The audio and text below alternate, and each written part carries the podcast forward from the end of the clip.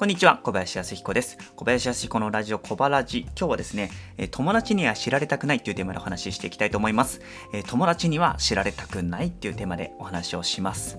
私はコーチ、コンサル、セラピスト、カウンセラー、チャネラーといったですね、いわゆる一人起業家さんに向けて、サクッと書いてもボカンと売れる、そんな伝え方の秘訣というのをお話ししています。えー、そしてですね、その活動の中では、まあ、私たち一人起業家は情報発信必須ですよということを常々言ってるんですですね。えー、情報発信っていうのは、ブログ、メルマガ、フェイスブック、えー、そしてまあ、スタンド FM のような、ポッドキャストとかですね、まあ、あと Twitter、YouTube、何でもいいんですけれども、情報発信必須ってことを言ってるんですよね。なぜかというと、えー、知られないと商品サービス売られないから、売れないからですね。で、商品サービス売れないと、えー、あなたのビジネスというのは続けていくことができないからなんです。どんなに情熱持ってビジネスしていても、心からいいっていう商品サービス扱っていても、やっぱり知られないことには、あなたのビジネスっていうのは発展していかないんです。ましては続けていくことはできないんですね。なので、えー、情報発信は避けては通れませんよっていう話を常々してるんですけれども、まあ、そういう話をするとですね、必ず一定数出てくるのが、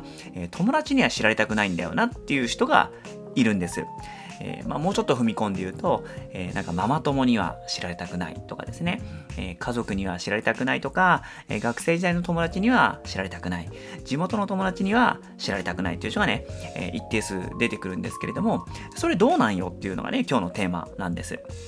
えなぜかというとですね、私たちが情報発信するときに、えー、まあ、意識していきたいことっていうのは、まずは知ってもらうことなんですけれども、知っていただいた上で次に目指すのは好感を持ってもらうことなんですよね。そして好感を持っていただいた上で信頼関係を構築することです。で、これらは発信する手数が増えれば増えるだけ、えー、割と簡単に積み上げていくことっていうのはできるんですよね。そしてその先には何が必要なのかというと、まあ、スキルの証明といって、あなたが、えー、あなたの専門分野においてその悩みを抱えている人の問題を解決することができるよっていう証明をする必要があるわけなんですけれども、えー、まあそれその辺の話はねさておきいずれにしろ情報発信っていうのは必須なんですね。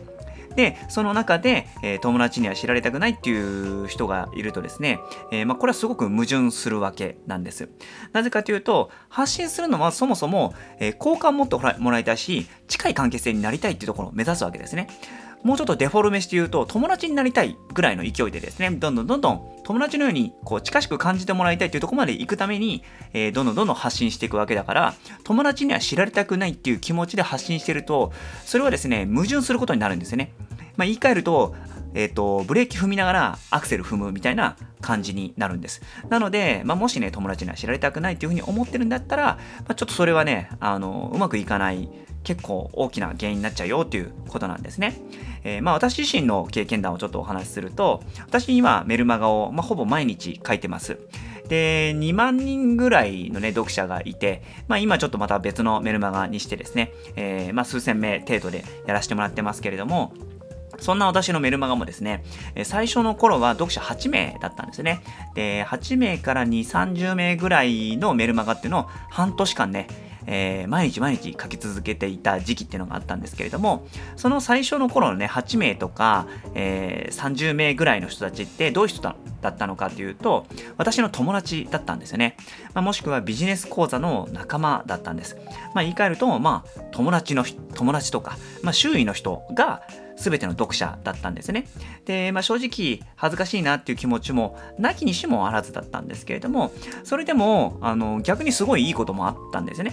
何が良かったのかというと、私は自分の読者が誰であるかを知ってたので、あ今日は誰々さんの、えー、抱えている悩みをテーマにちょっと書いてみようとかですね。あこういうことを教えてあげたら、あの人は喜んでくれるだろうなっていうことをリアルにね、想像しながら書くことができたんですよね。そしたらその結果、最初はですね、まあ、付き合いとかですね、友達だからってことで登録してくれたような人たちもですね、まあ、本当に私のメルマガをですね、楽しみにして読んでくれるようになりましたし、中には商品サービス購入してくださって、まあ、しかもね、まあ、かなり高額な私の連続講座、プログラムっていうのも、えー、クライアントとしてね、参加してくださる方もたくさん出てきたんですけれども、えー、まあ、そんな感じでですね、すごいね、あのー、良かったっていう経験験あるんですね。まあそれってのは私が誰に向けて話してるかっていうのがリアルに想像できたからっていうのがすごく大きかったと思うんです。ですので、まあもしね、あなたが情報発信するときに、えー、知り合いとか周囲の人には知られたくないからっていうつもりでね、あの、発信するよりも、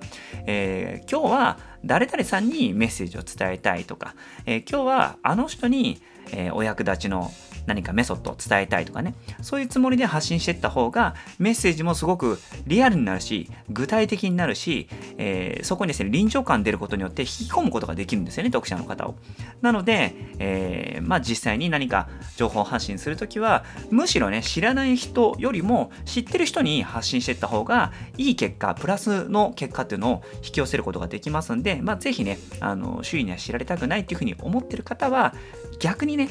周囲の方にこそ知ってほしいっていうつもりで、えー、活動していってほしいし、えー、まあ、そういう方にも積極的にね、読んでもらうようにした方がいいと思います。まあ、あの知ってる人はですね、あの、まあ、恥ずかしい気持ちもありますけれども、応援したいんですよね。やっぱ仲のいい人とか、自分の身近にいる人が笑顔になってくれたら嬉しいので、みんな応援したいんですよ。なので、えー、まあ、そういうところをね、ぜひ頭に入れつつ、勇気を持ってですね、えー、ぜひ周囲の人にこそ知ってもらいたい。そういうつもりで発信してもら発信してってもらえるといいんじゃないかなと思います。えー、というわけで、今回の結論なんですけれども、えー、友達には知られたくないっていうね、情報発信をしている人は、まあ、それ矛盾してますよということです。まむしろ周囲の人にこそ伝えたい。そんなつもりで発信していくとあなたのメッセージはリアリティが生まれるし具体性があるし臨場感が出てきてより一層多くの人をあなたのメッセージに引き込むことができるんで、まあ、ぜひねそこを意識していただければと思います。はいというわけで今回の内容に、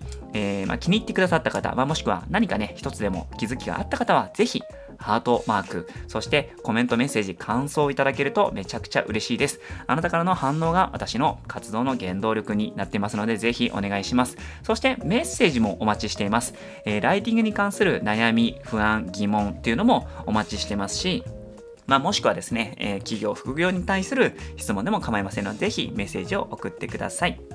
そして、私が毎日情熱持って発信しているメルマガ興味持ってくださった方は、えー、ぜひね、えー、Google で小林康彦スペースブログというふうに検索していただいて、そして私のメルマガ読んでいただければと思います。はい、というわけで今日は以上になります。えー、またラジオの前でお会いしましょう。いつも応援してます。